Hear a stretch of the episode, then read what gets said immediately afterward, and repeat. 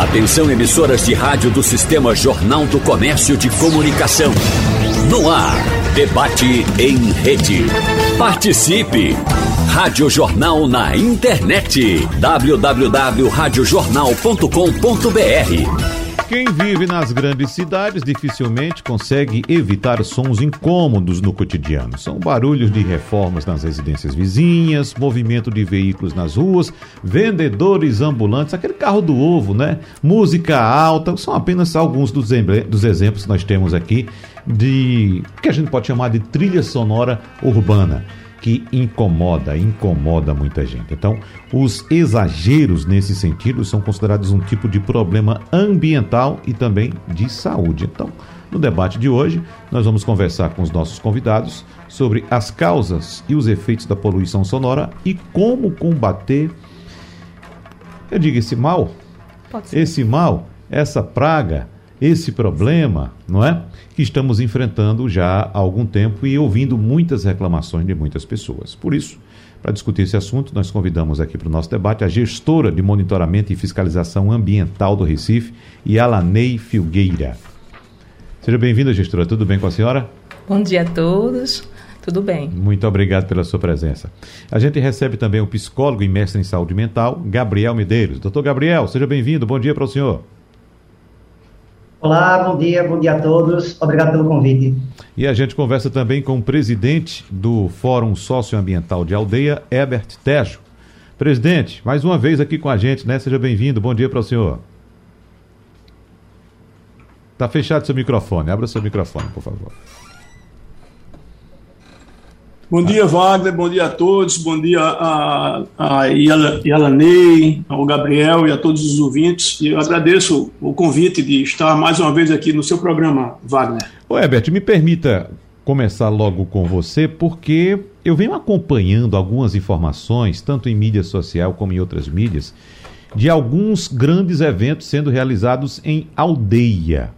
E a gente tem a imagem de aldeia de um lugar tranquilo, bucólico, pacato.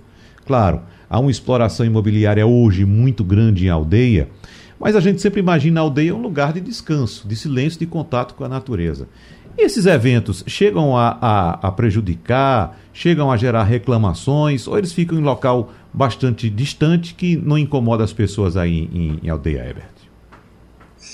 Wagner, é, você tem razão, né? A aldeia tem todo esse imaginário e já foi um dia, né? Hoje está em um processo de antropização, muito, muito pesado, muito, muito forte, de, de uma urbanização descontrolada mas a gente não pode esquecer um fato agravante, né? A aldeia é uma unidade de conservação. Né? Aqui estão concentrados o, o, os maior, o maior bloco de Mata Atlântica e a maior concentração de fragmentos de Mata Atlântica. Então, a perturbação de sossego ou a poluição sonora não é uma questão só do, de, de, do humano, né? Uhum. mas também, principalmente, dessa fauna que nós é, ainda conseguimos preservar. Né? Então, esse é um problema sério e você fez uma menção muito importante da questão dos grandes eventos. O que nos parece é que é, Recife né, se impôs mais restrições para esses grandes eventos e a, a impressão que dá é que eles estão fluindo para essa região de aldeia, né, o que é um absurdo. E a comunidade, a organização comunitária, é, a sociedade civil organizada, tem se rebelado contra isso. Nós, recentemente, em fevereiro, nós tivemos uma audiência pública só para tratar de perturbação de sossego na APA Aldeia Biberibe. Ela foi promovida pelo Ministério Público, através da doutora Regiane Strider, de, de, de São Lourenço. São Lourenço integra a APA Aldeia Biberibe. Isso é uma luta grande, né? mas é muito difícil. E uhum. achei, ao longo do debate, acredito que a gente vai entender por que essas dificuldades. Só para a gente é, entender. A dificuldade só um, só um pouco mais dessa dificuldade. A aldeia pertence só a Camaragibe ou tem outros municípios também? Não, na realidade a gente, a gente tende a pensar a aldeia, né, só essa área daqui ao longo da estrada de aldeia, né, seriam 20 quilômetros. Uhum. A área de aldeia, a APA Aldeia Bibiriube engloba oito municípios. Agora, a parte mais urbanizada né, envolve Recife, Camaragibe, São Lourenço, Paudalho e até um pedaço de, de Abreu e Lima e Araçoiaba, né, que fica mais distante. Mas ao longo da estrada de aldeia, esses cinco municípios estão presentes. Então é um problema que torna mais complexo porque ele é multimunicípio. Quintuplica né? o problema, né? Não se, não se conversam aparentemente sobre essa questão. A ideia da audiência pública foi exatamente essa: sentar todo mundo né, para discutir uma questão que é tão importante para a qualidade de vida né, de, de, de, toda essa população. Sem dúvida. Vamos saber também da gestora de monitoramento e fiscalização ambiental do Recife, Yalanei Figueira, como é que é feito esse trabalho de fiscalização e como disse Heber Tejo, ou seja, o Recife está colocando restrições e esses eventos estão migrando para outros municípios vizinhos. Nesse caso agora citamos Camaragibe com Aldeia e os outros municípios também. Como é que é feito esse trabalho aqui? Então, nós recebemos a denúncia por vários meios de comunicação e canais, né? Então tem o, o disco de denúncia, que é o 0800, a gente tem via ouvidoria prefeitura, então, enfim, vários canais de, de de comunicação onde a pessoa pode fazer essa denúncia. Após o recebimento dessa denúncia, o que, é que a gente faz? A gente programa é, de acordo com as RPAs de Recife, no caso de Recife, né? Eu, eu programo todos, toda a programação, eu associo junto com o apoio policial. Então, por isso que eu faço por RPA, porque eu preciso que aquele batalhão que atende aquela RPA me dê suporte. Eu faço uma programação, inclusive nós temos programações todos os dias e mais fortemente nos finais de semana, a partir da quinta-feira, né? Onde a gente faz diurno e noturno. Então, intensifica-se mais no final de semana. Eu faço uma programação, a, a brigada e os fiscais da Secretaria de Meio Ambiente vão ao local, né? E ele vai fazer a verificação da parte documental, né? Porque todo estabelecimento comercial, industrial, de serviços que provoque algum tipo de poluição sonora, a gente faz a verificação dos níveis de pressão sonora e a verificação da parte documental. O que é a parte documental? É a licença de operação ambiental para aquela atividade funcionar e também se, se ele precisar utilizar em sua atividade qualquer equipamento de amplificação sonora, ele precisa de uma licença específica para utilização sonora. Uhum. No Recife nós temos uma área de muito adensamento, uhum. né? e é praticamente tudo residencial. Né? acho que a predominância é residencial. Né? Uh, existem locais específicos onde digamos, seria mais fácil obter licença para a realização de um evento desse ou não? Então, é, na verdade, a gente tem que deixar claro o seguinte: a gente da, da secretaria, a gente fiscaliza a parte, toda a parte de, de atividades industriais, comerciais e de serviços. Se for um som, por exemplo, de uma casa, de uma residência, realmente fica em cargo da polícia, né? É, para fazer um evento, você não precisa que seu imóvel, por exemplo, seja regularizado.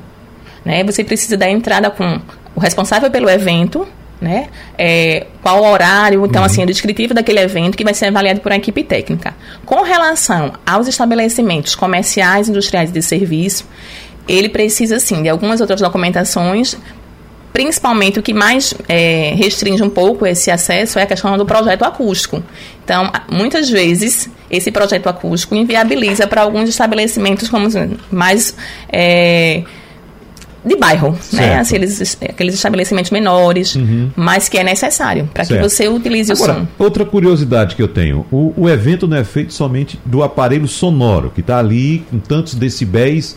É, é, reproduzindo uma música, um som. A gente sabe que pessoas, uhum. quando se aglomeram, fazem muito barulho também. Às vezes as pessoas que estão lá não percebem isso, mas quem está a uma certa distância percebe aquele barulho de pessoas. Uhum. Como medir isso então, a legislação né, é, que a gente rege o município de Recife, que é o Código do Meio Ambiente né, de Recife, ele determina alguns limites de pressão sonora. E esses limites, é, de dia, de 6 da manhã às 6 da noite, é 70 decibéis. E de 6 da noite às 6 da manhã, 60 decibéis, os limites máximos. Uhum. E isso independe do ruído de fundo. Então, independente de eu chegar lá no bar, estiver com o som, é, vamos dizer assim, amplificado, com um, aparentemente baixo, mas o valor que é aferido ele conta com todo, tudo que está naquele ambiente. Então, uhum. ele independe do ruído de fundo. Ainda se faz muito aquele apelo do tipo: olhe, é porque a gente está trabalhando e a gente está passando por tanta faz. dificuldade, deixa a gente ficar aqui, libere dessa vez que a gente está precisando. Não, Ainda é feito é isso? É feito, é feito. Porque é, as pessoas pensam muito em si, em si próprio, uhum. né? A gente, assim, quer ver a sua conveniência, mas a gente está aqui para ser neutro e tentar viabilizar para os dois lados, contanto que atendam às especificações da lei. Até porque tem a conveniência do outro que Sim, quer descansar também. Com né? certeza. Né? É. Mas por falar nesse descanso, vamos conversar também com o psicólogo Gabriel Medeiros, porque eu estou até lembrando aqui, doutor Gabriel, de uma entrevistada nossa nesse mesmo debate, ela pernambucana de Jaboatão, estava participando, assim como vocês também, Gabriel e Ebert, participando online, ela estava na Alemanha, na capital da Alemanha, em Berlim.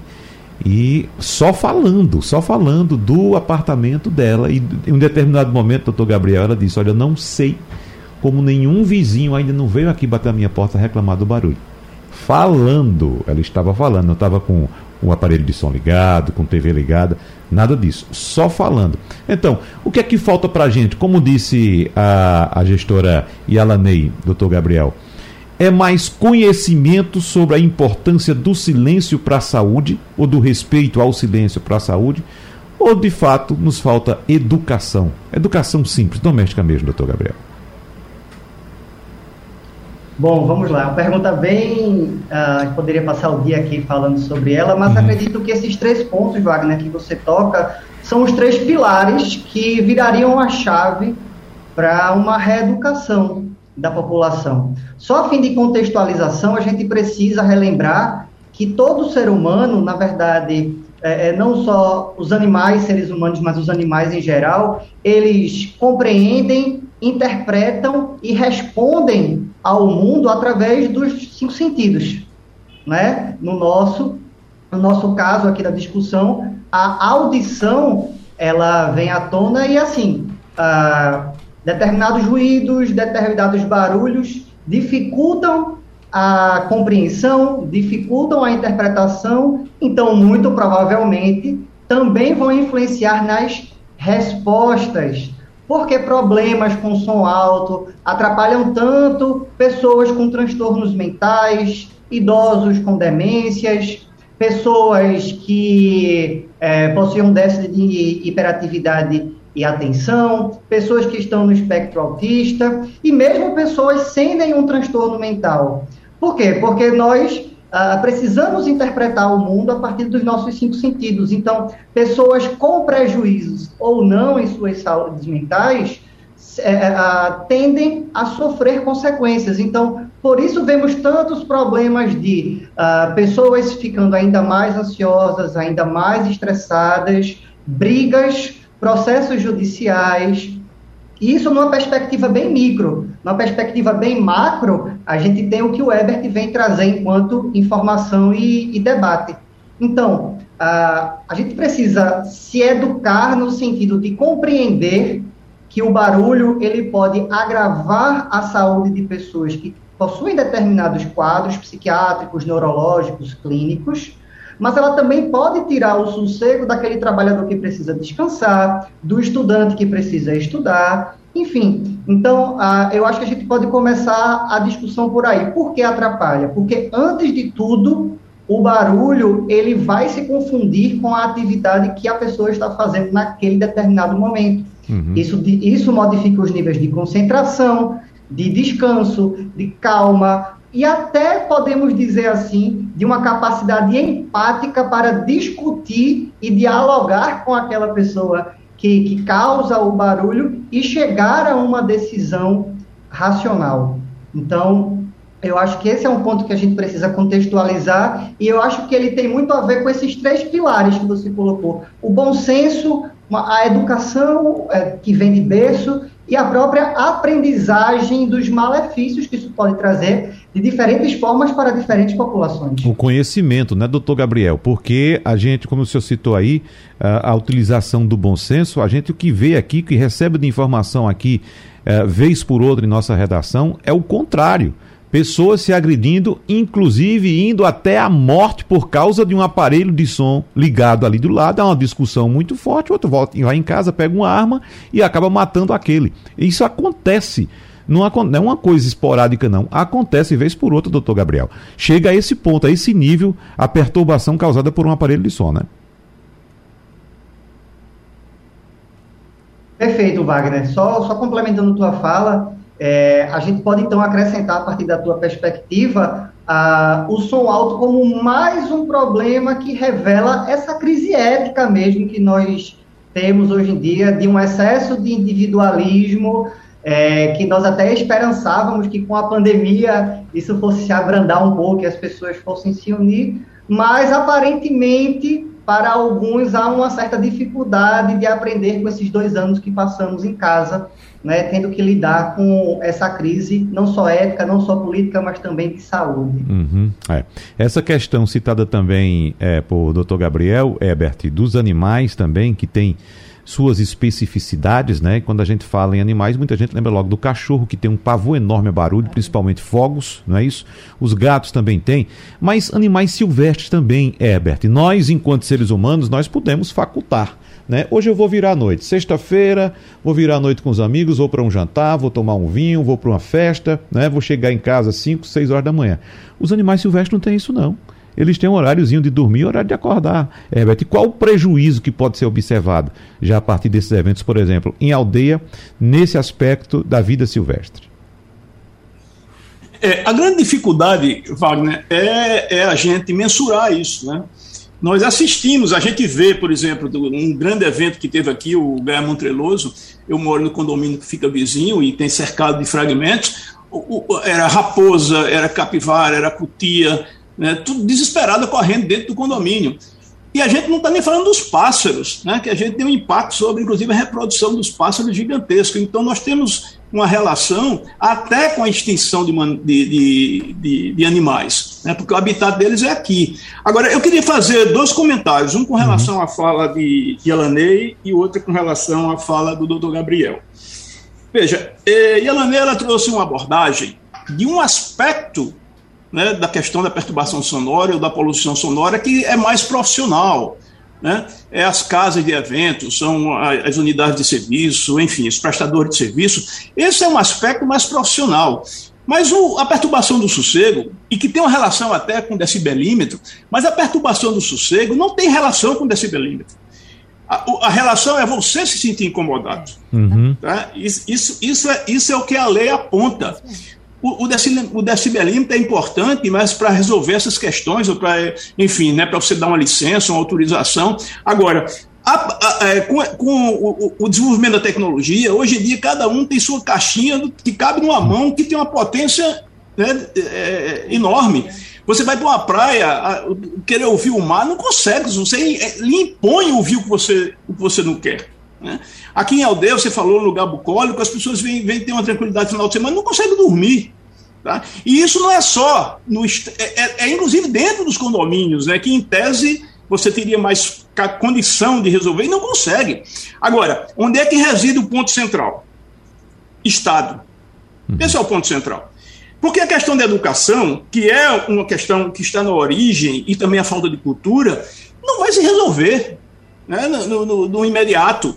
Só pode se resolver com a ação do Estado. E o Estado tem cobertura legal para isso.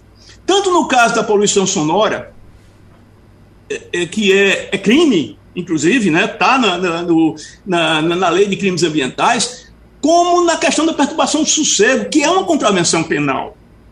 Né? Então, o problema é que não se respeita é, a legislação. E nós entendemos que há dificuldades. Por exemplo, a gente depende fundamentalmente da polícia. Mas não existe protocolo. O que nos falta é protocolo.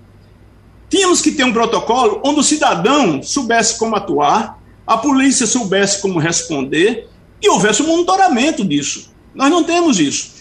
E, e foi tentado, viu, Wagner? Foi tentado. Em 2010, houve uma, uma, uma, um, um, um grande pacto que envolveu o governo do Estado, envolveu pre, a prefeitura, na realidade se limitou a Recife, o, o, Ministério Público, as polícias, e o resultado disso, coordenado pelo Ministério Público, pelo CAOP, resultou numa cartilha. E nessa cartilha está lá toda uma carta de intenções de protocolos. Alguns protocolos foram inclusive redigidos e se perdeu. Você muda a gestão, hoje está a Elanei, amanhã na Secretaria de Pernambuco não está mais, já é uma outra. E como a gente não tem uma organização, nem a sociedade sabe cobrar, porque só cabe à sociedade um desespero de ligar para o 190. E o 190 não dá resposta, porque a própria polícia não se sente à vontade de entrar na casa de um cidadão, ou sei lá, recolher um equipamento. Nós discutimos muito isso com a polícia, eles têm dificuldade. Então o Estado precisa ter um protocolo que todo mundo saiba por onde caminhar. Né? Que existe o um endereço que você reclamar, que a resposta esteja programada, isso nos falta. Né? E, e, e, veja, nós temos há 12 anos, isso foi em 2010, essa cartilha está aí, inclusive, disponível. Né? Ela fala, por exemplo, ela fala, por exemplo, de como o, o, o, governo, o que o governo estadual tem que fazer, o que os governos municipais têm que fazer, né? o que a, como a polícia deve agir, tanto a militar quanto a civil, está tudo escrito. Tudo, tudo fundamentado na legislação. E não funciona. Então, o desafio é estabelecer um protocolo, porque não adianta Recife fazer de um jeito, o outro município fazer de outro, se a gente está sob o mesmo guarda-chuva legal. Isso é uma loucura. Né? Isso é total uhum. esquizofrenia que a gente vive. Então, não é um problema fácil, é um problema é. complexo, mas falta liderança das autoridades. Eu vou pedir... Falta liderança do senhor governador, do senhor prefeito, tá? falta um, um envolvimento com as polícias maior, o Ministério Público tem que liderar e está tentando, pelo menos aqui no, no dentro da APA Aldeia Bibiribe, pelo menos três municípios participaram os promotores, São Lourenço, é, Paudalho e Abreu Lima, salvo engano, o Camaragibe, foram três promotores, tá? mas mesmo assim eles encontram dificuldade.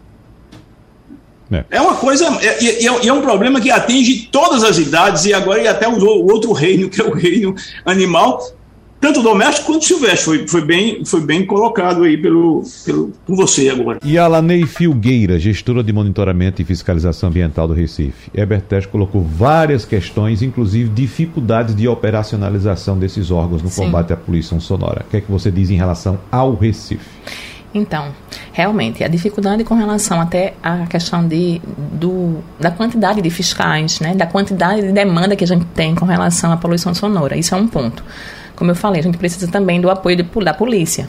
É, tem áreas de risco que a gente não pode entrar sozinha. Uhum. É a questão da apreensão do som. Muitas vezes, quando, a gente, quando é necessário, a gente precisa ter uma, uma, uma segurança para os agentes fiscalizadores, né? E, então, todo, isso realmente são pontos que dificultam né, o combate a essa poluição. Em Recife, a gente tem, como eu já falei, legislações específicas para esse tipo de, de atuação. Tem as limitações, né, de acordo com o Código de Meio Ambiente da cidade do Recife, onde eu já falei os níveis de decibéis, a gente vai, faz a verificação, é, faz a primeira visita, sempre aferindo os níveis de pressão sonora. Quando é, a gente entende que aquele, aquele estabelecimento está com nível de, de, poluição, de pressão sonora acima do permitido, a gente faz a autuação, a primeira autuação, notifica o empreendedor, né, o, o estabelecimento, a indústria, e colocamos em monitoramento. Após um tempo, a gente verifica novamente no mesmo local todas essas questões, autuamos novamente. Na segunda autuação, a gente encaminha para a interdição uhum. ou embargo daquela situação. Alguns, e funciona. Então, né? algumas, a maioria, né, até respeitam essa, esse, o termo de interdição. Porém, para surpresa, que eu acho que não é surpresa na verdade, alguns continuam a infringir essa determinação. Bom, tem até aquela questão que todo mundo sabe, que tá, quem está nos ouvindo agora, de ter algum ambiente ruidoso, algum vizinho telefonar para o 190, como disse Herbert, para a polícia, a polícia chega, faz uma abordagem, o pessoal desliga o som, quando a polícia dobra a esquina, Exatamente. o pessoal liga o som. Acontece com a gente também. Então, é, a questão da educação, da empatia é muito importante nessa situação, né? É, a gente faz essa, essa, essas duas autuações, a interdição ou o embargo, a gente apreende o som e em algumas situações mais difíceis, né, eu encaminho para o DEPOMA, que é a Polícia Ambiental, e para a Procuradoria do município, para a tomada de medidas mais assim, hum, mais duras, né, mais no duras. caso.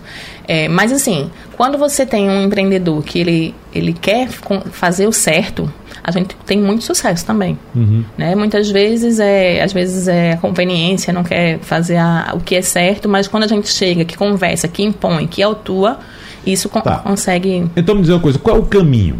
Porque, uh, pelo que a gente percebe, a fiscalização ambiental tem umas barreiras, tem limitações. Tem. Por exemplo, não tem poder de polícia. Não é isso? Então, qual o caminho da denúncia? É ligar para a fiscalização ambiental, a fiscalização ambiental aciona outros órgãos, é isso? É. O caminho para estabelecimentos comerciais, indústrias, comércio e serviços, bares, restaurantes, né? Casas de shows. Faz a denúncia na Secretaria de Meio Ambiente.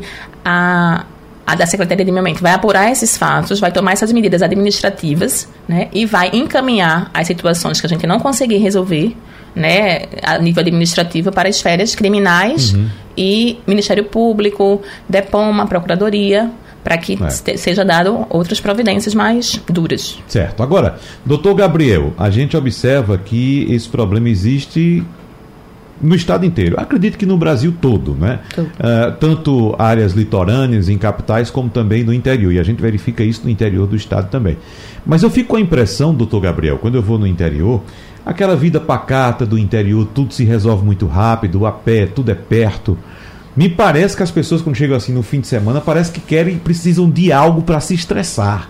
Né? Precisam de algum barulho, alguma coisa assim. Parece eu fico com essa sensação. Que eu, eu, até converso com o pessoal, vocês assim, passam muito bem durante a semana aí, precisa assim de algo para estressar, para tirar do eixo, alguma coisa desse tipo.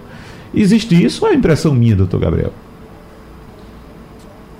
Só um, um, comentário anterior, Wagner. Veja como é interessante como um ambiente propício, calmo, e uma pessoa mediando o debate, opiniões contrárias elas podem ser colocadas e respondidas e, e, e respeitadas dentro dos limites, né? Talvez isso seja o que falta na, no dia a dia real quando as coisas acontecem. Uhum. Mas vamos lá, existe um, um, um, fenômeno que a psicologia, uma teoria específica da psicologia cognitiva, é, chama de desengajamento moral, que nos ajuda a responder um pouco essa tua pergunta e acho que grande parte ah, dos comportamentos aqui citados até então. O desengajamento moral, grosso modo, é quando justamente uma pessoa qualquer ela tem conhecimento moral das leis, dos seus direitos e dos seus deveres e conscientemente decide se desengajar de segui-los em benefício próprio ou de outras pessoas. Então, é, esse desengajamento moral é um comportamento que pode ser voluntário, mas também influenciado por outras pessoas. Mas, na grande maioria das vezes, não deixa de ser uma escolha. E aí a gente precisa olhar esse desengajamento moral contextualizado para cada situação. Em uma cidade maior, em uma cidade menor, em cidades do interior. Eu, como um, um recifense, mas um garanhuense de coração por ter morado por lá durante oito, nove anos, é, é, vivenciei dessa dinâmica de uma cidade mais calma, mas que haviam festas uhum. nas cidades próximas, as vaquejadas, o festival de inverno, muito famoso lá no meio do ano. E assim, uh, o que eu posso te dizer sobre essas cidades, eu acredito que no frigir dos ovos não tem muita diferença das cidades grandes, porque o processo ele é o mesmo, é o desengajamento moral. A grande questão é, a, a, dinâmica como essas festas são culturalmente construídas é diferente. As pessoas no interior, geralmente, elas tendem, inclusive, a consumir maiores é, dosagens de bebida alcoólica. Então, esse é um ponto. Obviamente, a gente não pode generalizar. Mas esse é um ponto que agrava. A bebida ajuda a gente a desengajar moralmente de certas leis, de certas normas. Não é? Ah, talvez uma vida mais agitada é, possa requerer ah, momentos pontuais de extravasar, mas esses momentos eles tomam uma proporção maior do que pequenas é, é, extravasadas, vamos dizer assim, durante a semana. Mas, independentemente de qualquer lugar, a gente precisa entender como um, um comportamento, como um fenômeno de desengajamento moral. A pessoa ela está escolhendo se desengajar daquelas normas, daquelas, daquela, da moral que se coloca diante do bom senso, do respeito, da educação, daquilo que é instituído legalmente, uh, porque uh, a gente não pode dizer que a pessoa não sabia. 99% das pessoas sabem. Hoje, com a facilitação do acesso, com a velocidade do acesso, esse argumento ele se torna muito mais frágil. Então é isso. A gente precisa partir desse ponto. É uma escolha perturbar o sossego do outro. Uhum. Você assume o risco. Pode não ser a intenção primária, falar, eu hoje eu vou perturbar o sossego dos meus vizinhos, e animais, e colegas, e trabalhadores e trabalhadoras. Mas você assume o risco de perturbá-lo. Alguns têm essa posição, viu, Gabriel? Pode ter certeza. Mas deixa eu ouvir aqui Herbert Tejo. Acho que ele fez algumas anotações a respeito do que foi colocado pela Ialanei. O que é que você diz, Herbert? Não, é, é, eu só vou reforçar né, que é importante que a gente tenha conhecimento de que há dois conceitos. Né? Um é perturbação de sossego e o outro é poluição sonora. A perturbação de sossego, na realidade, ele é uma contravenção penal e administrada pela a, a lei de contravenções penais. E ele impõe, inclusive, penas. E, por outro lado, a, é, a poluição sonora ela é uma conduta delituosa né, que ela está coberta ou no, na lei dos crimes ambientais. Pra você ter uma ideia, o que é perturbado, o que está previsto na lei no artigo 42? O que, o que é o, o que na realidade resulta em perturbação de sossego? Gritaria, algazarra, exercer a profissão de forma incômoda ou ruidosa, abusar de instrumentos sonoros ou sinais acústicos, provocando ou não procurando, provocando ou não procurando impedir barulho produzido por animais. Isso tem pena de uma de prisão simples de 15 a 3 anos, a 3 meses. Né? Já a poluição sonora, a pena ela pode ir até 4 anos e com multa. Então, na realidade, o que eu estou querendo mostrar é que os instrumentos existem. Agora, eu deixo como um, uma sugestão né, do, do, envolvimento de todos, inclusive da mídia, Wagner, é muito importante. Né? Seria muito interessante que, que se fosse produzido relatórios e informes das ações das autoridades. Por exemplo, teve uma, um, o cara estava perturbando o sossego, houve recolhimento dos aparelhos, divulga isso. Para as pessoas começarem a entender que isso é uma possibilidade de acontecer consigo. Mas é um silêncio total. O pouco que se faz, é muito pouco que se faz, né, não se divulga. E a divulgação seria educacional, seria pedagógica, melhor dizendo. Né? Isso, isso é uma coisa que não acontece. Eu vou dar só, por exemplo, essa história da polícia, né? que, que é, é um problema. A polícia muitas vezes é, muda comando do, do, dos batalhões e, e a gente escuta de todos uma certa, um certo atordoamento com relação a como cuidar dessa questão. Então, no, do que está lá posto na, na, na, cartilha, que foi produzida por todas as autoridades, com a participação inclusive do prefeito de Recife, do governador na época, Tribunal de Justiça, enfim, todo, tudo que você põe Ministério Público, está é, tá lá, tá lá dito. O policial militar tem o dever legal de enfrentar o problema da poluição sonora, tal qual a sua obrigação também o impõe se confrontar com outros delitos. O policial deve indicar nas ruas, ou quando solicitado por populares, as situações de poluição sonoras caracterizadas de crime ou contravenção e agir de conformidade com seu dever constitucional, inclusive aprendendo os instrumentos de infração. Veja, isso é um poder que está posto para as polícias. Tá? Mas é impressionante como eles não sabem como atuar. Porque eles têm, enfim, não têm clareza com relação a isso. Então é importante destacar também que não se faz necessário o uso de decibelímetro. Eu falei isso, quero insistir. Né? Pois a prova a ser utilizada é a testemunhal, inclusive dos próprios policiais, ou documental, foto, gravação, imagens o, de, o decimilímetro só se faz necessário apenas tá, nessas situações de você dar uma licenciar, ou enfim, né, ser uma poluição, mas uma poluição sonora efetivamente. Então, fechando, o que cabe hoje como orientação, inclusive na cartilha, à população? Primeiro, tentar intermediar um, di um diálogo com o poluidor, muito difícil muitas vezes. Muito né? difícil, é. Se não funcionar, fazer uma comunicação por escrito ou seja, e acumulando evidências né, para serem demonstradas depois, ligar para o 190 e próprio, a própria polícia diz: ligue mais vezes, insista, né, para que fique. Se muitas pessoas ligarem, você cria uma espécie de demanda maior para aquele, aquele fato. Veja que situação nós estamos. Tá? E, por fim, recorrer ao Ministério Público. É, é um caminho muito árduo. E se funcionasse, se tivesse a certeza de que funcionaria, eu acho que as pessoas até trilhariam. Né? Mas é, existe essa. As pessoas estão. Tenta uma vez, não funciona, tenta outra, não funciona, desiste. Né? Então, esse é um tema recorrente que é difícil uma pessoa não ser submetida ao desgaste de uma poluição sonora ou de uma perturbação do sossego. Hum. Mas está sendo muito mal conduzido pelas autoridades. É. O... Essa é a leitura que nós temos. É, vamos, vamos colocar outros, outros ambientes também na nossa conversa aqui porque uh, é importante destacar, né, Yalanei, que nós temos ainda nesse universo de poluição sonora estabelecimentos como bares, igrejas, a indústria também faz muito barulho, o comércio, nas ruas e calçadas com suas caixinhas de som tentando atrair os Eu não sei se aquilo atrai mesmo o cliente, que quando eu escuto aquele barulho eu saio de perto. Né? Eu passo longe, eu não quero ouvir aquilo dali, né? aquilo me incomoda. Né? E carros de som também. O que é que dá mais trabalho? O que é que recebe mais reclamação? Difícil de responder, viu? Uhum. Mas é, os bares e restaurantes, assim, na Secretaria de Meio Ambiente de Recife, é, tem sido a, maior, a, nossa, a nossa maior demanda com relação a isso.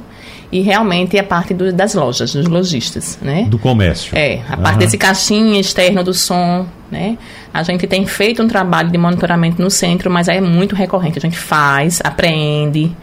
Tempos depois, eles voltam e insistem a colocar. Mas, Elanei, me permita. A, a prefeitura fez um trabalho e muito efetivo com, por exemplo, poluição visual. Uhum. Né, o controle das placas do estabelecimento. Se conseguiu organizar essa questão da poluição visual.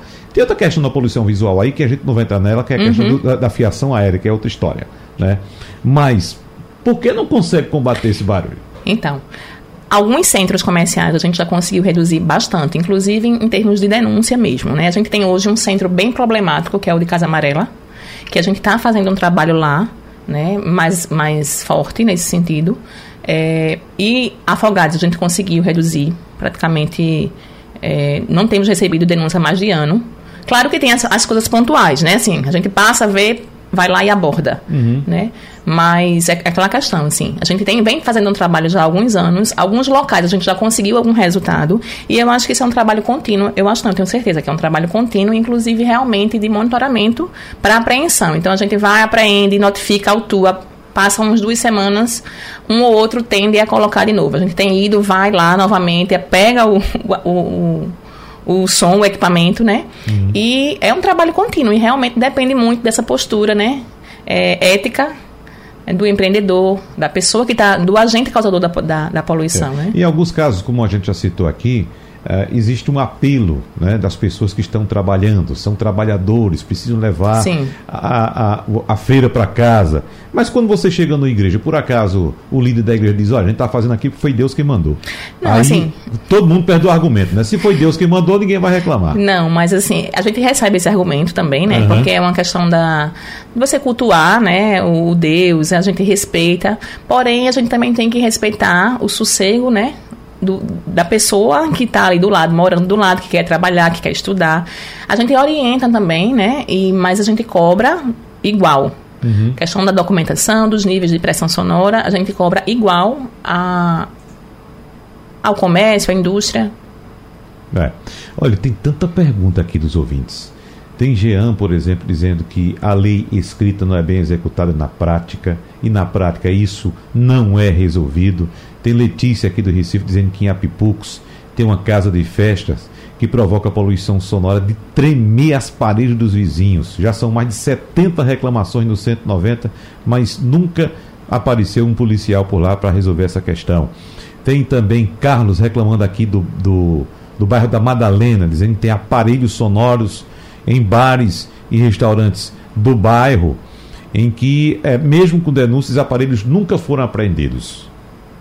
O que, é que a senhora diz para isso? Não, a gente tem, eu tenho é, relatórios né, de monitoramento e fiscalização, a gente tem apreensões constantes, a gente tem interdições frequentes. Esse final de semana interdi, nós interditamos oito estabelecimentos, esse final de semana passado. Uhum. Então, assim, existe a, a, o trabalho, né? Só que é um trabalho realmente difícil e que precisa ser contínuo para que a gente consiga resolver, pelo menos ir minimizando aos poucos a questão do trabalho da educação ambiental é muito importante, da uhum. empatia de, tanto do, é, do, do, empreendedor como das pessoas em comum, do civil mesmo, né, que se acham no direito às vezes de fazer a perturbação. É, é um trabalho difícil, mas está sendo, tá sendo realizado. Agora, para ser efetivo, não depende só do órgão fiscalizador, depende é. também da conscientização das pessoas. E está tá chegando aqui muitas reclamações de, de bairros totalmente residenciais, né? Bairros como, por exemplo, Casa Forte, Torre, Madalena, Graças. Veja só, ah, ah, é difícil mesmo combater nesse, nesses locais? É, mesmo tendo, digamos assim, uma organização social melhor nesses bairros, né? Com, com talvez associação de moradores que seja mais atuante. Não, é difícil porque, como eu falei, depende de todos, né? Não depende apenas do órgão, não depende apenas da associação. É, depende do comportamento das pessoas. Então, uhum. é importante que as pessoas também tenham essa consciência de que o papel dela nesse combate a esse problema é fundamental. Não é só de um órgão, da polícia, enfim. Claro, esses órgãos são extremamente importantes para atitudes mais, mais severas, né? Uhum é, a, a, a, penalidade da lei, mexer no bolso com o dinheiro, com a multa, é, aprender, interditar, o estabelecimento fica uns dias sem, sem funcionar.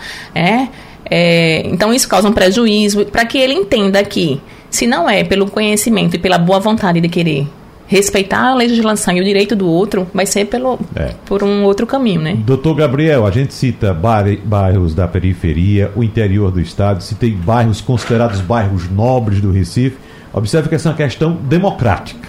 Né? Você não pode nem olhar com preconceito, porque em todo canto tem um problema. Perfeito. É, a gente precisa separar o que é de uma edu educação de uma perspectiva ética mesmo, de compreensão do bom senso, que a gente está chamando de bom senso aqui, e a educação formal, de escola, de universidade, pós-graduação, que a, a gente começa a perceber que não tem muita diferença em uma pessoa ter mais ou bom senso a partir do seu nível educacional. a gente até em conversas com amigos, é, em conversas com pacientes, em, enfim, em rodas de conversa acadêmica, nós vemos que muitas vezes as pessoas com maior nível instrucional, é, é na verdade, talvez cometam os piores atos, não pela intensidade em si do ato, mas porque eles têm um maior acesso e um maior discernimento teoricamente para compreender que aquilo ali é certo ou errado. Uhum. Mas tem outro ponto também, Wagner, porque é, essas pessoas elas moram em casas, moram em apartamentos maiores, então eles muitas vezes eles têm condições de irem ao shopping, irem para o, para o interior, então eles têm possibilidade de fugir do som a partir do momento que esse som atrapalha eles. A pessoa que está na periferia, muitas vezes, mora em casas, em barracos de um, dois cômodos, nove pessoas, enquanto em apartamentos de 120 metros quadrados moram duas, três pessoas. Então, essas pessoas, se elas não estão provocando a perturbação do sossego, se elas não estão sendo os executores, né, é, é, se não são os portadores daqueles sons com os altos níveis de decibéis, eles vão fugir para onde? Né? Então, imagine assim também que o impacto na saúde mental, aí sim a gente uhum. pode discernir o impacto na saúde mental das populações mais pobres que moram nas periferias são muito maiores, porque pessoa, o jovem não vai estudar, dificilmente vai ter um resultado melhor do que poderia ter no vestibular e com isso não vai conseguir cursar o curso dos sonhos. Ah, o trabalhador que passa o dia trabalhando, às vezes trabalha em regime de plantão, chega em casa não consegue dormir ou descansar, porque dentre outras questões como insegurança alimentar e etc., o som e a perturbação do sossego se soma né, a essas variáveis. Então, assim, educação formal, na verdade, nunca foi muito preceito para a educação ética. Agora, existem populações que vão sofrer bem mais do que outras. E isso é indiscutível. Temos dois minutos para cada um encerrar, fazer suas últimas considerações. E eu começo esse bloco por Heber Tejo, que é presidente do Fórum Socioambiental de Aldeia. E nós começamos o debate falando exatamente dessa questão de aldeia, da realização de grandes eventos nesse santuário ecológico que nós conhecemos e adoramos tanto, que é Aldeia em Camaragibe. Pois não, Herbert? Ok, Wagner. Bom, eu, eu, eu vou fazer uma, a aldeia ela tem algumas particularidades, né?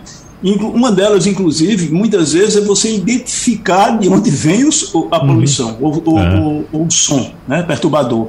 Porque está distribuído através de grandes sítios, enfim, de comunidades mais distantes, isso é um problema.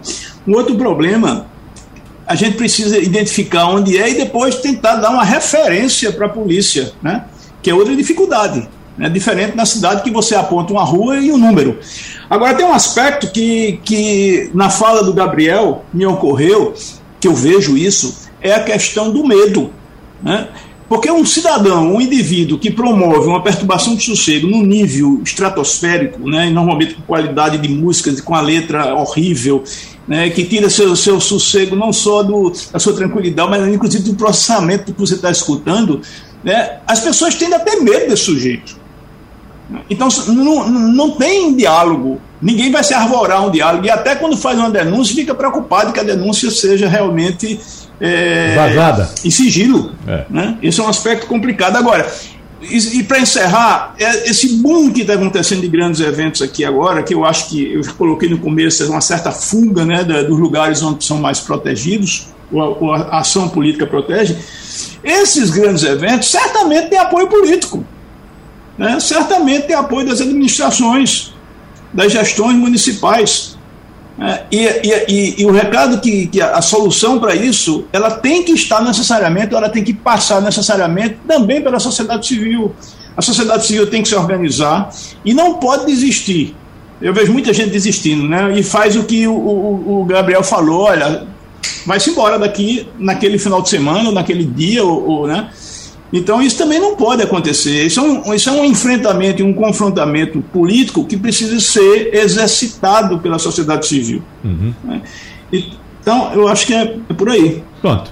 Então, Gabriel Medeiros, você falou muito aqui a respeito de saúde mental, mas só para a gente fechar, se você quiser também fazer algum complemento ao que Herbert falou, fique à vontade. Mas poluição sonora, perturbação do sossego, pode provocar algum dano físico também às pessoas? Além da audição, claro. É, Wagner, eu acredito que, obviamente, como você fala, o, o dano à audição ele é, não é o primeiro, mas ah, em alguns níveis, em repetição e não só em intensidade, eu acredito que sim, pode levar a algumas alterações neuroquímicas a nível de neurotransmissores, e isso pode, com certeza, nessa alteração, a propiciar o aparecimento de alguns transtornos, de alguns sintomas de ansiedade, de estresse, que já são ganhos secundários ao próprio dano primário à, própria audição, à dificuldade de dormir e, e, etc. Mas no mais, Wagner, agradecer mais uma vez ao convite, agradecer aos colegas que debateram comigo, a todos que nos ouviram, e uh, dizer que realmente eu concordo com o Herbert precisa ser um caminho de, de mão dupla, né? precisa ser um ir de volta, precisa ter essa segurança jurídica do Estado e a própria iniciativa a, a, da, da sociedade civil de poder se ajudar, de se reconhecer né, enquanto pares, porque sem isso a gente dificilmente vai conseguir andar um pequeno passo que seja. Uhum. É isso. Boa tarde a todos. Exatamente. E Alanei Filgueira, agora vamos lá. Os contatos, e-mail, telefone ou até mesmo de maneira pessoal, presencial, como é que as pessoas podem denunciar, pedir ajuda à fiscalização ambiental do Recife para combater a poluição sonora? Vamos lá. É, você pode presenciar na Secretaria de Meio Ambiente, né, que fica na rua Fernando César, número 65. É, preencher lá seu protocolozinho, não precisa se identificar. Você pode ligar para o Disque Denúncia através do 0800 720 4444. É, também não, não precisa se identificar. Ou pode também fazer denúncia na ouvidoria central da Prefeitura do Recife, né? O que é que é importante para que a gente faça um bom atendimento e consiga pegar o flagrante ou né, outras situações? É que você informe o endereço completo do local, então rua, número e um ponto de referência é importante que também seja dito quais os dias que geralmente esse, essa perturbação ou esse incômodo ocorre. Né? Então, assim, ah, é à noite, é nos finais de semana, não é na segunda-feira, é na quarta, porque a gente faz uma programação direcionada, né? E, é, mais uma vez, eu enfatizo que não precisa em nenhuma dessas fontes, né, dessas, dessas, uhum. se identificar. Então é segura a denúncia. É. Uhum. E outra coisa, você recebe um protocolo em todos esses, esses, né, esses caminhos que você pode posteriormente entrar em contato e pegar todo o parecer da vistoria, o que foi que aconteceu, né? Então, é, você tem direito a ter essa, a bichas desse, desse relatório, desse parecer, desse processo. Uhum, muito bem. O Gabriel, só faltou a gente trazer aqui um otorrino, né, para fazer pelo menos uma pergunta, né? O que é que o álcool provoca na audição? Que as pessoas quando começam a beber, o som fica mais baixo, elas vão aumentando. Quanto mais bebe, mais aumenta, e quanto mais conversa, mais grita. Né? É uma coisa impressionante, né? E quando junta muita gente, pior ainda. Pessoal, obrigado. Muito bom nosso encontro aqui, a conversa muito boa, evidentemente que teremos que tocar nesse assunto em outras vezes. Infelizmente, fosse para resolver agora tava maravilha, mas a gente sabe que não vai resolver essa questão agora. A gente vai se encontrar outras vezes para debater esse assunto que é muito importante porque é a saúde da população que está em jogo, né? Então, e Alanei Filgueira Silva, gestora de monitoramento e fiscalização ambiental do Recife, obrigado pela sua Obrigada, presença. Também. Presidente do Fórum Socioambiental de Aldeia, Heber Tejo, muito obrigado mais uma vez conosco aqui também. E o psicólogo e mestre em saúde mental também mais uma vez com a gente, Gabriel Medeiros, muito obrigado. Abraços e até a próxima. Tchau, tchau, pessoal. Sugestão ou comentário sobre o programa que você acaba de ouvir, envie para o nosso WhatsApp 99147 8520.